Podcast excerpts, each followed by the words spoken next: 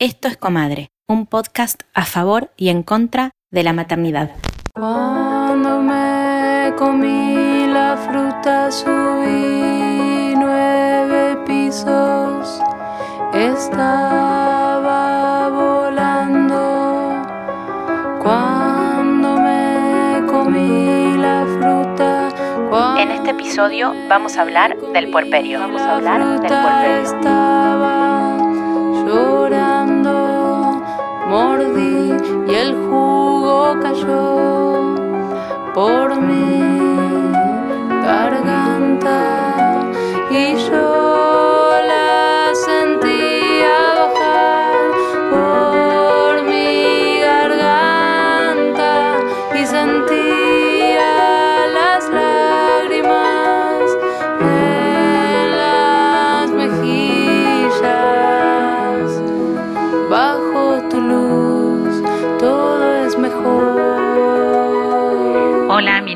Raimondi, soy puericultora y también doy talleres acompañando a las madres durante el posparto. no se movía. Ahora veo la cinta. En ese momento yo no sabía. Bueno, el puerperio para mí es un momento de emociones intensas y muchas contradicciones, un momento en el que se rompen las estructuras, pero una gran oportunidad de reconstruirnos. El tema es que, bueno, ya no estamos solas, tenemos una vida que cuidar y eso supone una entrega enorme y hay que ir encontrando un equilibrio. Creo que una llave es poder ver al hijo o a la hija y dejarse impregnar por la fuerza ¿no? de la vida, de lo nuevo, de lo espontáneo, de lo genuino, de lo que está ahí presente en ese momento. Creo que eso puede avivar en cada una la llama de, de la creatividad y dejar que aparezcan aspectos nuevos, desconocidos quizás, o redescubrir algunos, y así iniciar el camino, nutriéndonos de eso. y dejándonos asombrar.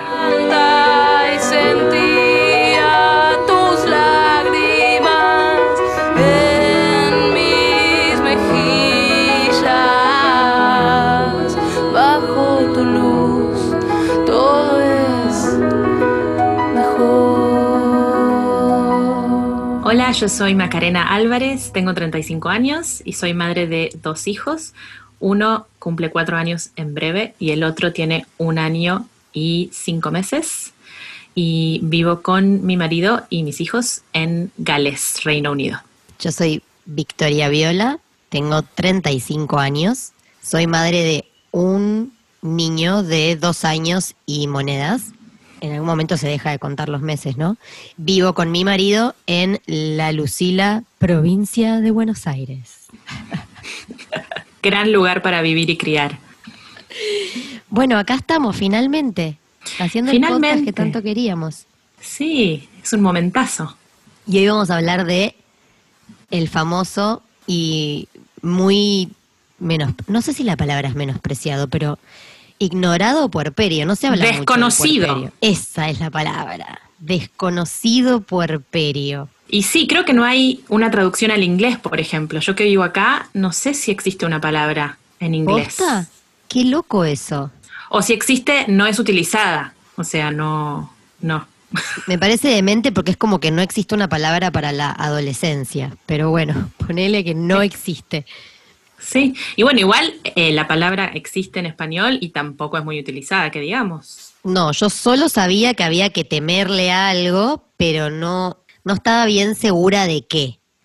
Y vamos a empezar a hablar de eso. ¿Qué, qué pasa en el puerperio? Tenemos notas acá como cosas, porque Maki y yo podemos hablar hasta pasado mañana. El podcast podría durar siete horas, no una o cuarenta y cinco. Entonces tratamos de anotar cosas que nos parecen importantes. El aislamiento, por ejemplo, es una de las primeras cosas que se me vienen a la cabeza. Porque ¿qué es lo que pasa? París. ¿no es cierto? París y en un momento te dicen, bueno, ya puedes irte a tu casa, que es como el momento más Star Wars extraterrestre de la historia. Te puedes ir a Es tu el- casa. Es el momento en el que te cae la ficha de que te convertiste en madre. Exacto. Porque volvés a tu casa con un ser humano cargado en tus brazos o en el huevito del auto. Y bueno, bienvenido a esta vida, a este departamento, a esta intimidad. Me estoy, me estoy acordando de muchas cosas mientras decís esto, claro. Y depende la, la, la suerte o el entorno. Estoy casi seguro que se está escuchando mi hijo de fondo, ¿o no? Puede ser, no sabía si era el mío. De acuerdo al entorno o a la suerte que tengas, eh, es con quién vas a poder compartir este proceso. Nosotras, eh, en nuestro caso, somos mujeres cisgénero en pareja, en una pareja heterosexual, y contamos con padres que son padres muy presentes. Pero ahora que estamos en época de cuarentena, me pongo a pensar que leí en varios lugares que había muchas mujeres que comparaban la cuarentena con el puerperio. Porque hay algo de aislarse y recluirse del mundo y sentir que como que el reloj se derrite, se detiene. O, o en mi caso yo no sentía que se detenía, lo que sentía era que avanzaba, pero yo no avanzaba con él. Que era como que me aplastaba la mente eso, como la sensación de que pasa el tiempo y yo no estoy haciendo nada, no sé qué pretendía hacer también. Acá vos anotaste algo que me gustó mucho, que me gustaría que lo, que lo desarrolles un poco, de dónde salió, que es el cerebro como un paté de foie. me parece una gran frase para el puerperio. Ah, bueno, justo relacionado con la cuarentena. Eh, hay dos escritoras argentinas, María Gainza y eh, Mariana Enríquez, que tuvieron una charla por YouTube en la que básicamente citaban libros que tenían ciertas similitudes con lo que estamos viviendo ahora. Por ejemplo, La Plaga, La Peste. Y mm, en un momento, María Gainza dijo que cuando todo empezó, los primeros días de cuarentena, ella sentía que su cerebro era un paté de foie y era la misma sensación que había tenido cuando nació su hija Azucena. Y me pareció muy gráfico y muy real, porque el cerebro es una gelatina, no sé qué es. No, no es que bueno, yo me acuerdo de eso, de estar muy preocupada, no, no por supuesto el primer mes, que definitivamente el cerebro es un paté de foie y por lo menos desde mi experiencia individual, no me ponía a pensar mucho en que estaba en ese estado mi cerebro. Pasa que muy acertadamente una consultora en lactancia que fui a ver, en un momento me acuerdo que llorando le pregunté cuánto iba a durar el puerperio y ella me contestó cuánto dura la adolescencia. Y fue como, Chao. es muy buena la respuesta, porque sí, lo podemos decir como los años teen, entre los 13 y los 19. Pero la realidad es que hay gente que se siente que ingresa en la adolescencia antes y hay gente que nunca sale de ella. Entonces, digamos que en algún proceso del puerperio, que creo que lo estoy terminando de atravesar ahora, lo que empezó a pasar es que quise conectar con mi cerebro, como que empecé a darme cuenta de que estaba más lenta, de que me costaba más concentrarme, de que no retenía información, de que me olvidaba cosas, y eso me llevó a ver como en este intento de que de desarrollar la cabeza, mira la presión que me ponía a mí misma. Empecé Sí. a ver charlas TED mientras daba de mamar, porque dije, yo necesito como recuperar mi intelecto, que siento que se fue a no sé dónde.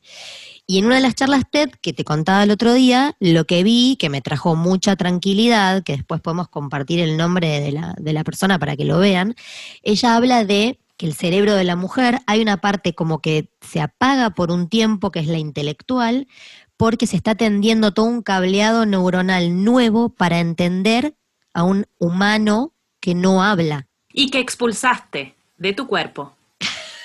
Eso también, que no es nada menor, que lo expulsaste con un gran caudal de hormonas. Entonces, por eso te baja la actividad cerebral eh, capitalista productiva como la conocemos. Y eso, eh, me decís lo de las hormonas y lo de la expulsión. Y claro, eh, ¿qué pasa con el shock de expulsar a un ser humano del Bueno, cuerpo? Claro, se detiene un poco el cerebro, se detiene el tiempo y acabas de parir, y que es una experiencia trascendental. Entonces estás entre que cómo hago para que el pezón le entre en la boca a mi hijo y encima se me vienen flashes, o por lo menos me pasaba a mí, de lo que había sido el parto, que en mi caso fueron los dos muy largos y uno de ellos bastante traumático. Entonces estás que no entiendes nada y encima se te aparecen estas imágenes constantemente y bueno, es duro, es durísimo. Es muy duro porque falta mucha información. Yo empecé un taller de crianza que me salvó la vida con Farra y Mondi, que después nos va a, a dejar un pequeño comentario de qué es para ella el puerperio, porque tiene como un máster en trabajar con puérperas. La paciencia de esa mujer no es real.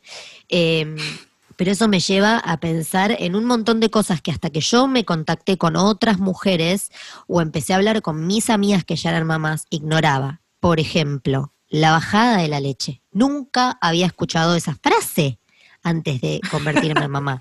¿Qué pasa en la, qué te pasó a vos en la bajada de la leche?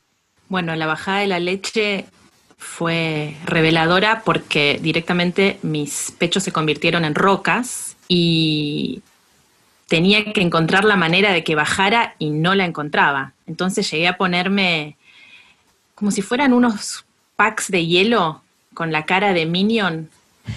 Me acuerdo que tenían la cara de Minion y los ponía en la ladera y después me los ponía sobre las tetas y esperaba que bajara. Después también me metía en la ducha. Bueno, no sé, hice un montón de cosas em, que desconocía. Realmente nadie me había hablado bien en profundidad de la lactancia y creo que puede llegar a ser más compleja que el parto. Sí, sí, sí. De hecho, eh, de hecho, yo me acuerdo que hablé con mi homeópata justo antes de parir y mi homeópata me dijo, no te preocupes por el parto, eh, va a estar todo bien, preocupate por el puerperio, me dijo, preocupate por armar una buena red de contención que te ayude a sostener lo que se viene. Que me acuerdo que eso me ayudó un montón porque un toque me preparé para la guerra. Como igualmente, viste, no afirmo ni niego que estoy comparando la maternidad con la muerte, pero mi bisabuelo decía, una cosa es hablar de la muerte y otra es morirse. Bueno, una cosa es hablar de maternidad y otra cosa es ser madre. Hay algo como intransferible, pero yo me, digamos, me preparé mentalmente para que ocurra algo muy transformador.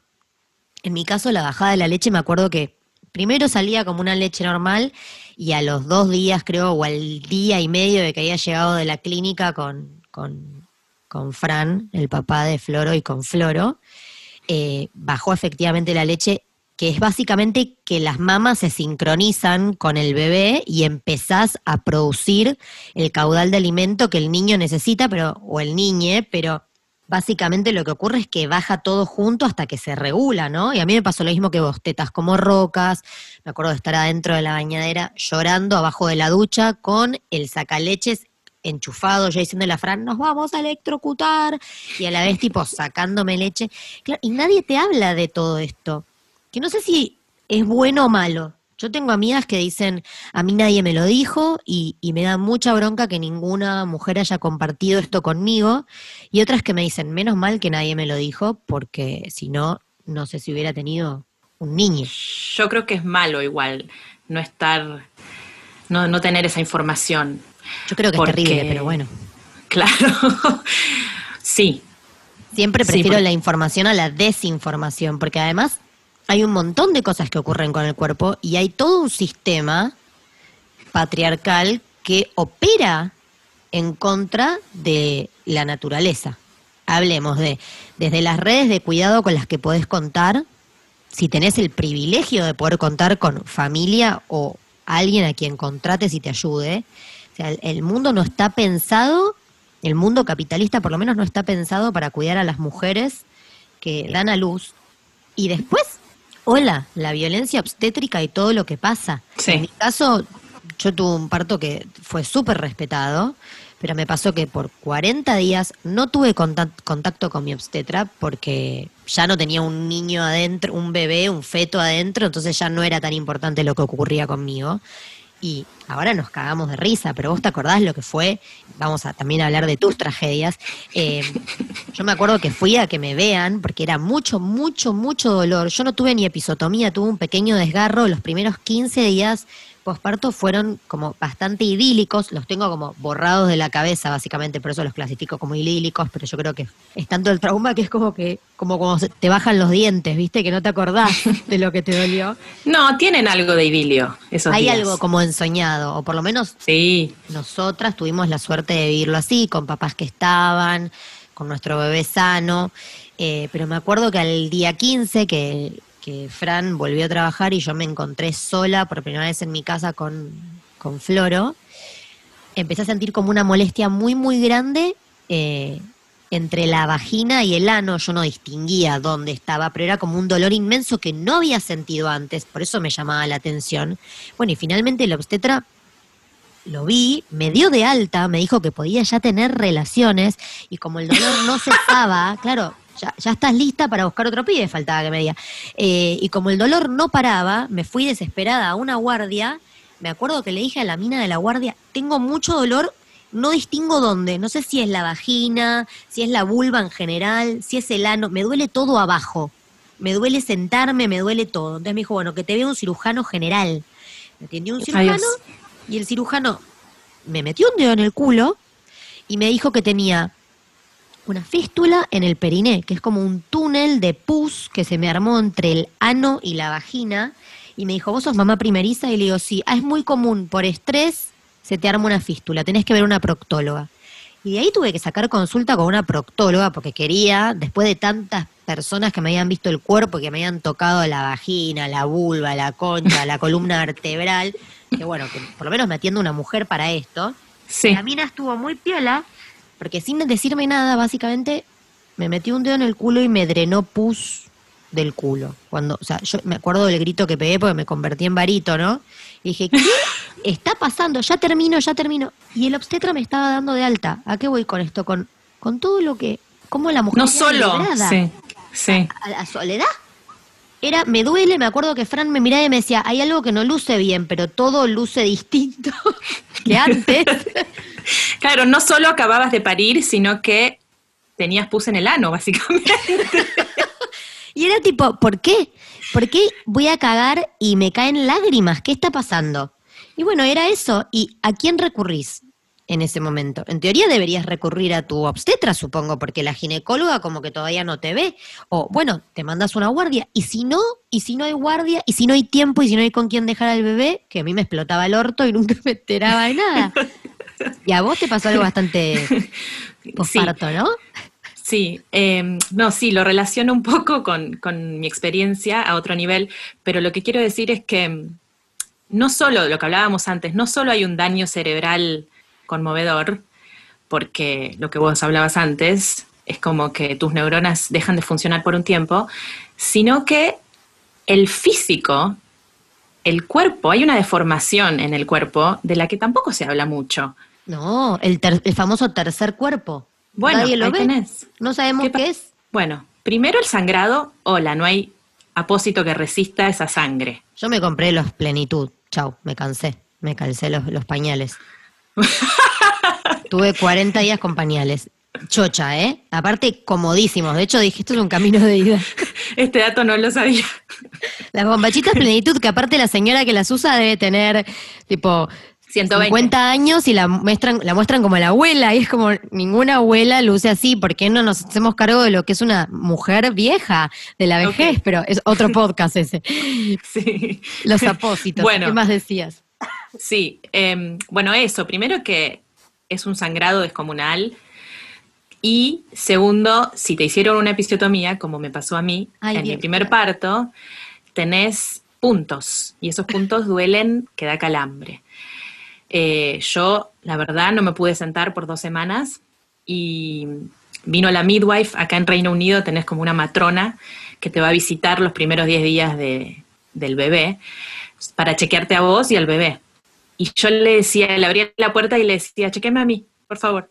Me tiraba en la cama, le mostraba.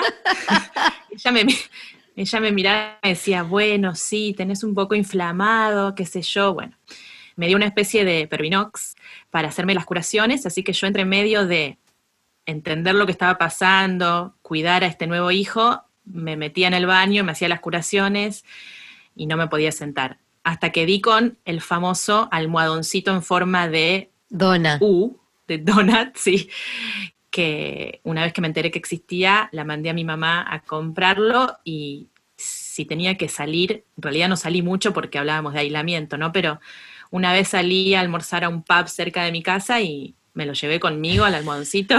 Con orgullo. Con orgullo me senté en él porque realmente era una incomodidad. Yo también usé el almohadoncito por la fístula. Gran invento.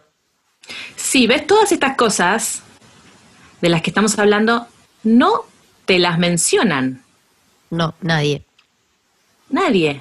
Ese almohadoncito a mí me salvó la vida. Es re loco, como, porque a ver, yo en el medio, o sea, yo hice una preparación para el parto, donde me sentí muy acompañada, hay muchos libros, no muchos, interesantes, porque yo no quería leer, el bebé tiene el tamaño de un pepino ahora, quería como leer más experiencias trascendentales, no encontré mucho, pero algo pude encontrar. Ahora, el puerperio es algo que está surgiendo ahora, por lo menos cuando yo los paría floros siento que no había, ahora hay un poco más. Y, el, y tuve ese gap entre la partera, entre, digamos, la preparación para el parto y que empecé el taller de crianza.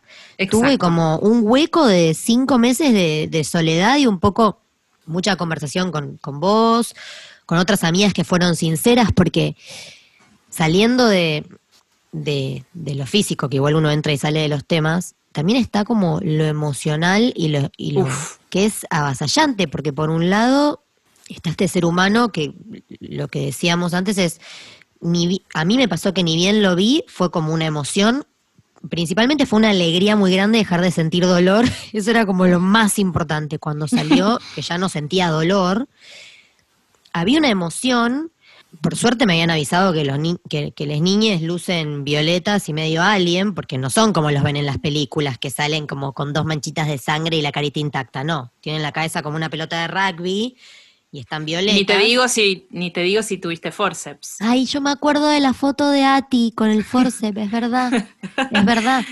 A eso le agrega condimento. Al, a la- Exacto. Entonces, claro, imagen. no es así, un- como que lo que te cuentan no es lo que ves. Sí me acuerdo de empezar a ir generando, sí me acuerdo de que el vínculo se empezó como a trazar, como que nos empezamos a, o por lo menos yo me empecé a enamorar de, de mi hijo con el correr de los días. Y de hecho siento que lo quiero más ahora que cuando nació. Como cualquier vínculo, nos fuimos como descubriendo. Sí, ni hablar. Cuando nace es una emoción tremenda, inexplicable e intransferible. Y el momento, por lo menos a mí, cuando me lo pusieron piel con piel, fue, bueno, la sensación más maravillosa, yo creo que, que tuve, o una Sí. de las. Y además, en ese momento hay mucho, mucha descarga de oxitocina, Sí, no solo al expulsarlo, eh, bueno, todo el trabajo de parto, ¿no? Tengo Sí. entendido. Y, y el, el- el- el hacer piel con piel también. que es tan importante no Entonces- siempre se cumple, ¿no? Claro, y por si no saben, la oxitocina es como la mm, hormona del amor, ¿se le dice así? Creo que sí. Eh, entonces es como, estás drogada, básicamente. Estás dro- es muy buena esa, es verdad, estás drogada. Es como una felicidad y, y emoción. No, no lo quiero encuadrar, por lo menos mi experiencia no la quiero solo encuadrar en felicidad porque eran muchas cosas a la vez. Era emoción, felicidad, extrañeza, adrenalina, muchas cosas. Droga. Claro, droga. Después llegas a tu casa y empieza a bajar el efecto. y ahí la realidad te da un cachetazo. Pero bueno, también me gustaría hablar de ese momento y, y de la adaptación de una como madre, de la importancia de la persona que está con vos, Sí. que si bien el vínculo es obviamente madre y cría, es como muy animal e irreemplazable, por lo menos a mí me parece que es importantísimo que la persona que está con vos te cuide a vos, porque no puede cuidar al bebé. Al bebé lo cuida una, le Estoy da la re de acuerdo. Entonces, eso tampoco sé si se habla mucho, creo que no. No. Y es clave.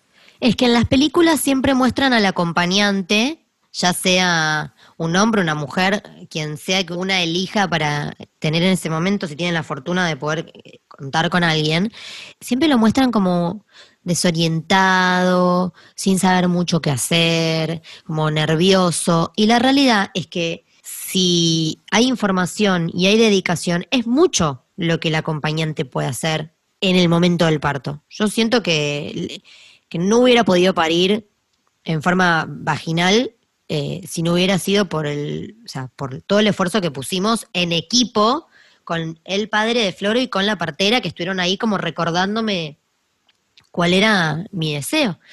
Y me dijeron una frase que me quedó muy grabada, que es, la madre es la guardiana del niño y el, el padre en este caso es el guardián de la madre. Bueno, es lo que decía yo, pero con mejores palabras, más poético. No sé, no sé cómo, no sé cómo será en el caso de, de parejas, por ejemplo, eh, gays, donde hay dos varones. Ahí ya ignoro cómo funciona, cuál ocupa el rol de madre o de no, porque no hay una lactante, no sé cómo se repartirán los roles ahí, pero en, en el caso nuestro de parejas cisgénero, heteronormativas, digamos, siento que es eso, como que el padre sostiene a la madre para que la madre sostenga al niño, es tal cual. Y es súper importante eso, porque uno queda muy atravesado. Mi consteladora, por ejemplo, lo que me decía era que la mujer hay dos momentos en los que se le abren todos los chakras a la vez y queda como conectada con otro plano. Y los momentos son eh, en orgasmos como súper poderosos, donde hay una contracción uterina, y en el parto. Y hay algo de eso que yo lo sentí emocionalmente, que tarda en rearmarse un tiempo. Es como que queda suspendida entre dos planos por un tiempo. Más allá de cuánto creas en la espiritualidad. Quedas medio en base. O no, o, no cachas la sensación, medio sallé. Sí, sí, sí, sí. sí. sallé vacío. Sí, sí, estás habitando. Sí, madre mía, qué tema. Pero sí estás como habitando otra dimensión. Sí. Es muy flashero. De falta de sueño, de, hormona, de amor, de duda. Miedos, ¿no? Se te despierta el miedo al minuto de haber parido, yo creo. Y la culpa. Bueno. La culpa es como, es como que traes el huevito con el, el bebé y la culpa viene sentada al lado. miedo, miedo por el Y ocupa mucho lugar. Ocupa bocha de lugar. Pero igual vos sos bastante menos culposa que yo siento para la maternidad, eso es hermoso. En torno al miedo, ¿qué, es lo que sentiste? O el, miedo, el vacío, ¿qué es lo que vos sentiste en el puerperio en torno a eso? Uf, miedo de todo. De no estar tomando las decisiones correctas. Eh, desde le pongo o no le pongo chupete a a le doy o no le doy mi leche en mamadera, a lo alzo de esta manera o no de la otra, porque siempre pensás que lo que no estás haciendo le va a causar un mal. Sí, lo cuesto de costadito boca arriba. Exacto, un montón de pequeñas decisiones que, que tenés que ir tomando en ese tiempo extraño en el que no te da la cabeza. Así que, por suerte, en mi caso, bueno, me armé yo misma sin darme cuenta una tribu por WhatsApp, entonces me pasaba de por ahí estar amamantando y a la misma vez chequeando con alguna amiga mamá cosas de las que realmente no tenía ningún tipo de data. Sí. También googleé bastante, debo decir. Em, pero sí, miedos por todos lados. Si querés extenderte vos sobre los tuyos o sobre la culpa. no, lo que estoy pensando en torno o sea, muchas mamás me habían hablado de despertarse y chequear si el bebé respiraba. Y me acuerdo de haber pensado, güey, qué freak, aprovechá y dormí. ¿Cómo voy a dejar de respirar? Y lo hice. Yo lo sigo haciendo y mi hijo tiene cuatro años. más de una vez me Bueno, a mí me pasa. Me pasa que si hay mucho tiempo, si, duerme más de lo, de lo que pienso que generalmente duerme, también. Pero en ese momento me pasaba como muy seguido me acuerdo de ponerle el dedito muy, muy cerca de la naricita porque la respira, o mirarle la pancita con mucha atención para ver si subía y bajaba y digo, uh, llegué, estoy ahí, estoy chapa viendo si el niño respira. Ahora, de lo otro eh, que también me acuerdo es, volviendo al tercer cuerpo, del que nadie habla, el vacío como que me acuerdo que había muchas mamás cuando yo ya estaba de nueve meses que me quería poner una bomba molotov en el culo, que me acuerdo que me decían, vas a ver que después vas a extrañar la panza. Y yo decía, ¿qué voy a extrañar la panza? Ya necesito un palo con una rueda para llevarla. y me acuerdo que cuando, cuando nació Florentino, después de un tiempito, empecé a extrañar la panza. Como, primero empecé a extrañar no sentirlo adentro, porque en ese momento era como algo súper íntimo y privado de él y mío. Yo le podía mostrar a- al padre o a, a una amiga que si él se movía, Claro. pero no es lo mismo que sentirlo adentro. Ahora de golpe era del mundo. Cuando lo parís, el hijo es del, es del mundo. Es de, cuando es chiquito está cerca tuyo y después es Es real. mundo, lo soltás libre. Entonces había algo como de, de ese vacío, de esa panza que queda como fofa y hueca, que, que es como muy fuerte. Verte en el espejo y tuviste toda la vida un cuerpo con fluctuaciones de peso normales como tiene cualquier persona, pero determinado cuerpo, después tenés nueve meses donde se va expandiendo y de un día para el otro quedás como vacía en ese tercer cuerpo que, del que nadie habla y que Sí. nadie muestra, porque la, que ya hablaremos más adelante de las maternidades hegemónicas, pero ¿qué onda? Todas las famosas en tapas de revista mostrando un lomo photoshopeado, porque te das cuenta que hasta se reubican el ombligo, para mostrar cómo ya están de vuelta. ¿De vuelta de qué estás, hermana? ¿A quién? Si todavía el útero te está produciendo entuertos. ¿Cuánto No si tarda? ¿Qué es hablaron- eso? Contame no eso sé si hemos entuerto. hablado, si has, si has escuchado hablar de los entuertos. Escuché, me suena a pirata, no sé qué es. Son las contracciones que tenés después de haber parido. Ay, Porque verdad. sí, tu útero se sigue contrayendo porque se está acomodando a, a su viejo rol, digamos, y, y sentís, no sé, no sé cómo explicarlo. Ya la palabra eh, suena rara, pero sentís algo muy extraño que es, eh, sí, como una contracción en la zona De hecho, se usa Uterina. como para problemas o no, entuerto. Creo que sí. Es un gran problema que igual con todo lo que estás, estás viviendo mucho no lo registrás. O sea, te duele, obvio, pero sí, es, es, es otra de las cosas que yo creo se deberían mencionar. Sí, para empezar, mostrar un cuerpo de. Yo, yo sigo un par de cuentas de, de maternidad consciente que me tomé el tiempo de buscar y curar para, para el bien de mi psiquis, ya que paso tiempo en redes sociales, por lo menos tratar de absorberlo lo más nutritivo posible. Y sigo una cuenta en particular de una madre que acaba de tener mellizos y va mostrando el avance de su cuerpo. Y digo, qué poco que vemos de esto, de este cuerpo chorreante, porque me acuerdo que me lo decían en el taller de embarazo y lo agradezco, vas a chorrear, vas a chorrear por la Por todos lados. vas a chorrear por las tetas. Yo me acuerdo de las primer, el primer tiempo hasta que se nos calibró el Bluetooth con Floro de la lactancia y, y yo emitía leche cuando él la pedía y no cuando pintaba. Eh, me acuerdo de escucharlo a Floro, me acuerdo, tengo una foto mental de estar parada en el pasillo que conecta el cuarto de, el hall que conecta el cuarto de Floro con mi cuarto y el baño. Fran estaba mirando, lo tengo de testigo, y de que me acuerdo de Floro llorando y de mirarme las tetas y ver que me salía leche. O sea, de escuchar su llanto se me activó la, la leche. Sí, Que le dije, sí. tipo, era una mezcla de qué carajo está pasando y wow, qué flashero. Me acuerdo que fue como una sensación loca de, Fran, mira, mira, está llorando y me sale leche. Como cosas que, entonces tenés el cuerpo chorreando por- y además no, nos Stranger las Things. lágrimas, Sí. porque llorás mucho. Y bueno, el hormonazo. Que ahí llega como nuestra gran amiga eh, Marta Gómez. Uy, Marta Gómez. Para en relación a lo que decías antes de los cuerpos hegemónicos posparto falsos, eh, quiero recomendar a la famosa esta Amy Schumer, se llama, Sí, la amo, la la humorista. comediante esta estadounidense, sí, que parió el año pasado y si quieren ver maternidad real, la pueden seguir, porque todo lo que fue su embarazo y posparto, la verdad que lo registró con una verdad. Tuvo un embarazo de estos que tenés como náuseas eh, crónicas todo el embarazo, ¿no? Todo el embarazo vomitando estuvo. Dios. Sí.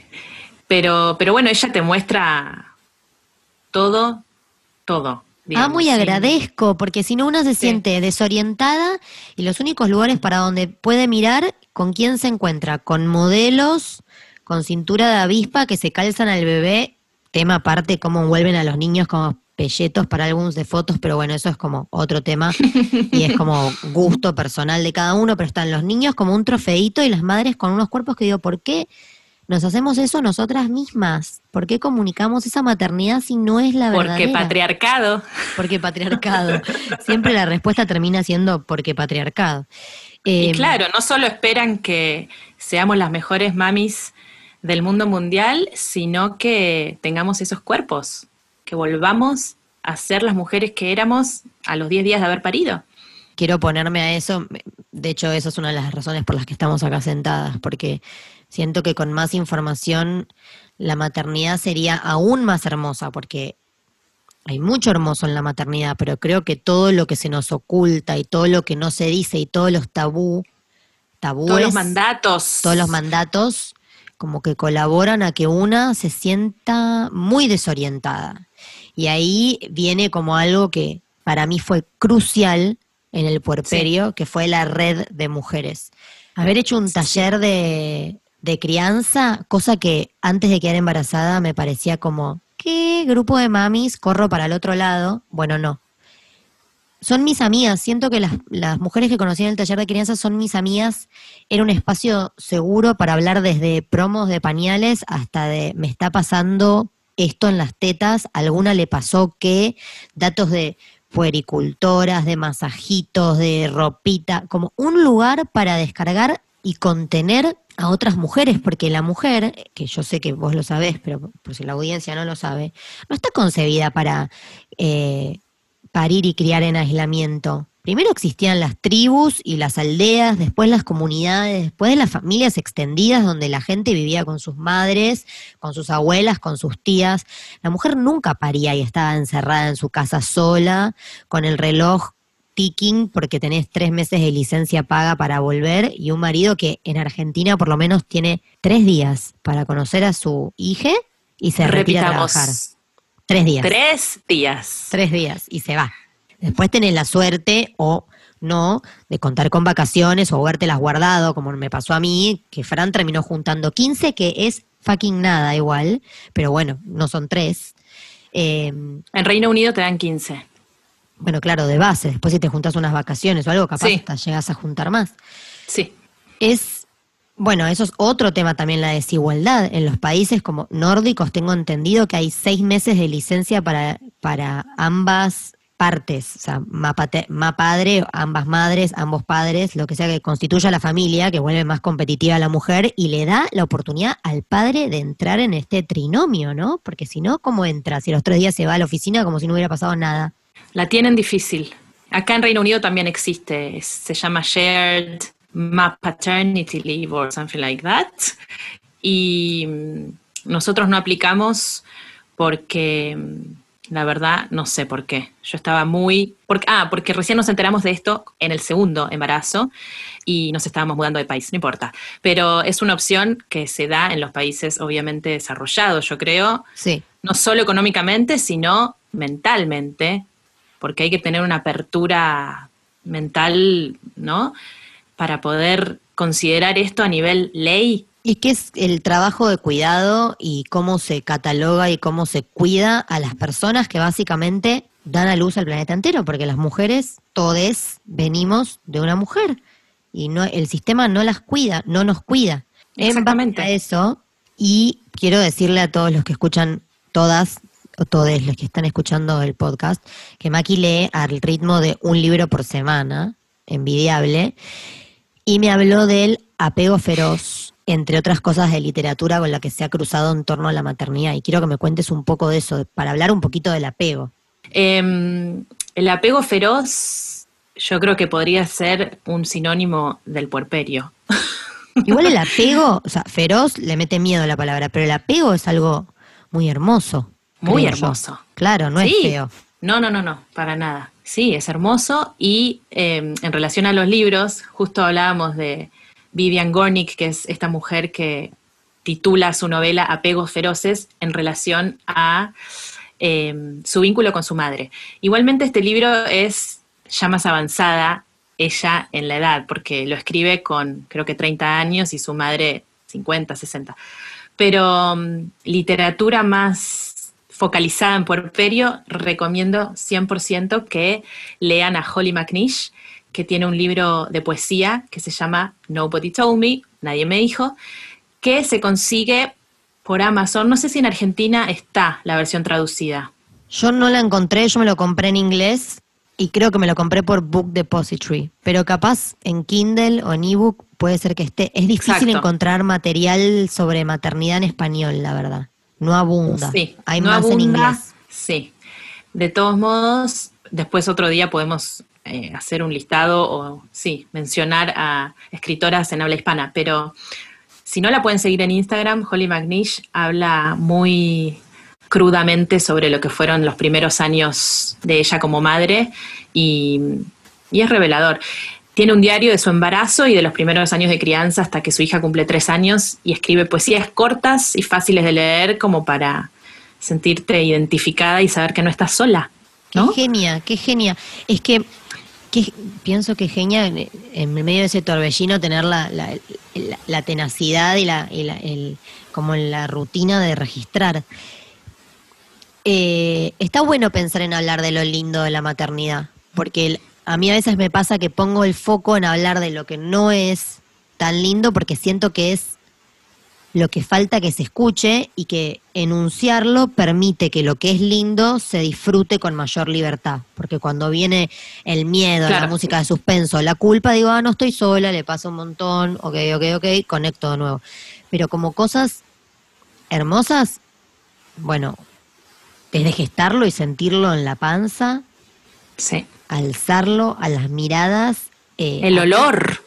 el olor, eso me lo reacuerdo, el olor que había en el cuarto cuando lo parí a Floro, que era una mezcla de leche con, con olorcito a nuevo, que de hecho con Fran decimos como qué lástima, no, no hay forma como, quedó como en nuestros cerebros ese olor y no hay forma de reproducirlo y era, de hecho nosotros pedimos que nadie venga el primer día que nació Floro para estar los tres y porque hay como una creencia de que el, el, el bebé, lo primero con lo que conectas con el olfato, típico de la manada, lo primero que conectas con el olfato de la mamá y el papá. Entonces, que venga mucha gente a verlo, interrumpe esa Interfiere, conexión, claro. interfiere en la conexión olfativa. Entonces, nada, mucha gente pensó que éramos unos freaks, la verdad me, me importó muy poco, lo parimos en Pilar para dificultar las visitas. Y bueno, vos igual lo pariste ya como para dificultar un poquito más la visita, lo pariste en Del otro lado del océano. Claro. Eh, y por lo menos 24 horas estuvimos soles, los tres, y me acuerdo del placer de como de empezar a entrar en ritmo. Y ya el segundo día vinieron abuelos y, y los Igual el olor perdura. Dura, dura un tiempo. No me lo acuerdo tan pronunciado cuando me fui del hospital, sí me lo acuerdo como en su mollerita o en la leche. Es, es un enamoramiento Ay, brutal. Te podés pasar horas y eso que no dormís. Entonces tenés que recuperar el sueño, o viste el famoso dormí cuando él duerme, imposible. Imposible. Porque nunca- o estás o- sueño a la par. exacto, o tenés que hacer algo doméstico o te quedás mirándolo mm, encantadísima, vibrando no sé qué, un amor loco, apasionado, feroz, hablando de ferocidad. Sí, sí. Pensando en cosas lindas de, del puerperio, algo que me recomendaste vos y que me ayudó mucho fue Marta Gómez, Uy, la sí. cantante. Sí, que la mencionaste antes y te interrumpí. Me acuerdo de, ahora justo que está entrando el sol por la ventana, eh, me acuerdo de estar en la cama con, con Floro, escuchando Marta Gómez y que yo creo que a él le gustaba, pero creo que me gustaba más a mí, porque él tenía tipo 20 minutos de vida, pero era como una tranquilidad, el momento en el que poníamos Marta Gómez para acompañar la situación. Uf, entras en un trip con Marta Gómez y un bebito recién nacido que madre mía. Mal, he llorado en canciones que creo que coincidí con varias personas que les hicieron llorar también. El, eh, para la guerra nada, Bueno, como muy hermosa, cómo ambienta. La, la, la única canción que me, me parece polémica que tenga es la de la de Duerme, duerme, negrito, que tu mamá está en el campo, negrito, que cuando pensás la letra decís, oh por Dios, que estamos cantando. pero esa canción es de Mercedes Sosa, tengo entendido. No sé de quién es, pero la tenemos muy incorporada como canto. Y no, no Es acuerdo una para nada. canción, es una canción folclórica de, creo que es una madre indígena que sale a trabajar al campo a buscarle la comida al nene y le pide que duerma porque ya al día siguiente tiene que salir a, a batallar. No dice que como, y tu madre está en el campo, ne- como siento que habla del trabajo esclavo, no sé, me, pon- me angustia. Bueno, sé que es algo que sucedió, pero es lo mismo que el noni noni que viene el coco y te comerá, como que hay cosas que hay que rever- reversionarlas, me parece. Pero Bueno, me trajo tiene- mucha alegría. todo se tiene que reversionar en relación a la maternidad. Pero, pero Marta Gómez es un hit en lo más su grande. totalidad. El disco Sí. que a mí me pareció más eh, adecuado para esa etapa es Canciones del Sol. Ay, sí, sí. Igual las para dormir, que son de la luna, creo, eh, Sí. también me gustaron mucho. Sí, pero No. Canciones del Sol la escuchaba mucho, me traía mucha alegría. Todas las puérperas que nos estén escuchando ya mismo se ponen a Marta Gómez en Spotify. De fondo, sí, sí. Ahora, quiero preguntarte dos cosas. ¿Qué pensás que nadie te dijo y qué nunca dije? O sea, hagamos un nadie me dijo y yo no dije. ¿Cuáles pensás que tenés? ¿No querés empezar vos? Bueno, a ver. eh, yo no dije eh, la, la cantidad de veces que fantaseé con la idea de salir corriendo. Me acuerdo de haberla visto a la niñera eh, que empezó a venir a casa a los seis meses de floro, que yo considero que seguía puérpera, por supuesto. Me acuerdo de verla subirse la bicicleta para irse de- a su casa y pensar, qué libre, va con una riñonera en bicicleta, qué ganas de ser yo la que esté en esa bicicleta, sin ninguna responsabilidad, y me daba mucha culpa sentir eso, porque era como, ¿qué significa? Que quiero dejar a mi hijo, quiero escaparme de la realidad que construí. Nunca dije eso, que muchas veces quise ser mi niñera en esa bicicleta.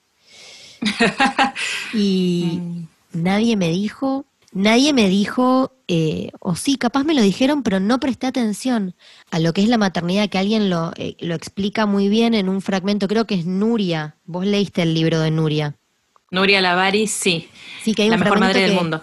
Sí, la peor madre del mundo, que hay un fragmento que dice que la maternidad es como un cuchillo que, que cuando lo clavas se te clava. ¿Cómo es la frase? A ver, mientras vos pensás en nadie me dijo, yo lo voy a buscar y dije, claro, es verdad, es la experiencia más trascendental de la vida, Sí. te ilumina por completo y a la vez te enfrenta mucho con tu oscuridad. Nadie me lo había dicho de esa manera, a mí. Uy, la oscuridad, sí, totalmente. Yo podría decir que mm, nadie me dijo que perdés tu identidad por lo menos por 10 días. Es verdad. Esos primeros 10 días son, no encuentro la palabra directamente, uf, y te dan vuelta como una media. Me acuerdo que vos me lo dijiste a mí. la vida. Sí, Esperá son esos los primeros primeros 15. 10, 10, 15. A los 10, 15 ya empezás a salir de ese pantano Mm. y empezás a respirar, pero la pérdida de todo, ¿no? De identidad.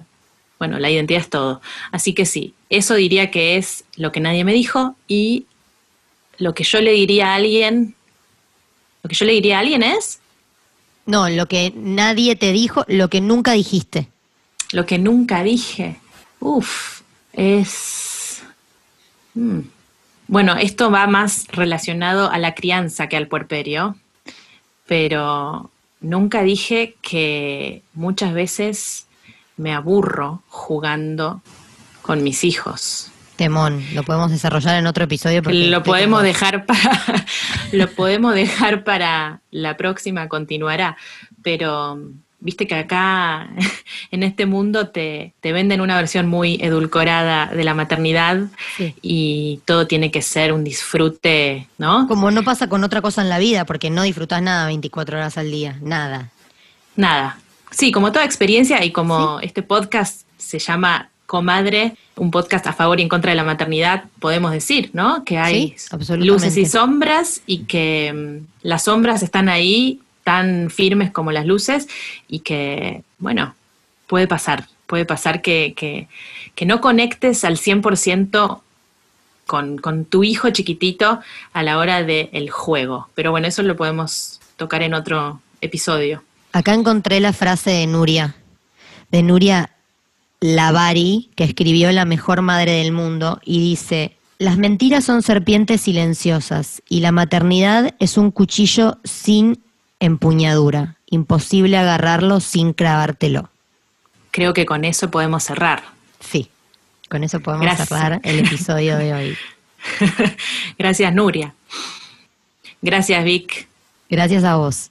Cuando me comí la fruta subí nueve pisos. En el próximo episodio vamos a hablar de la madre de la madre. ¿Cómo es el vínculo con quien nos maternó?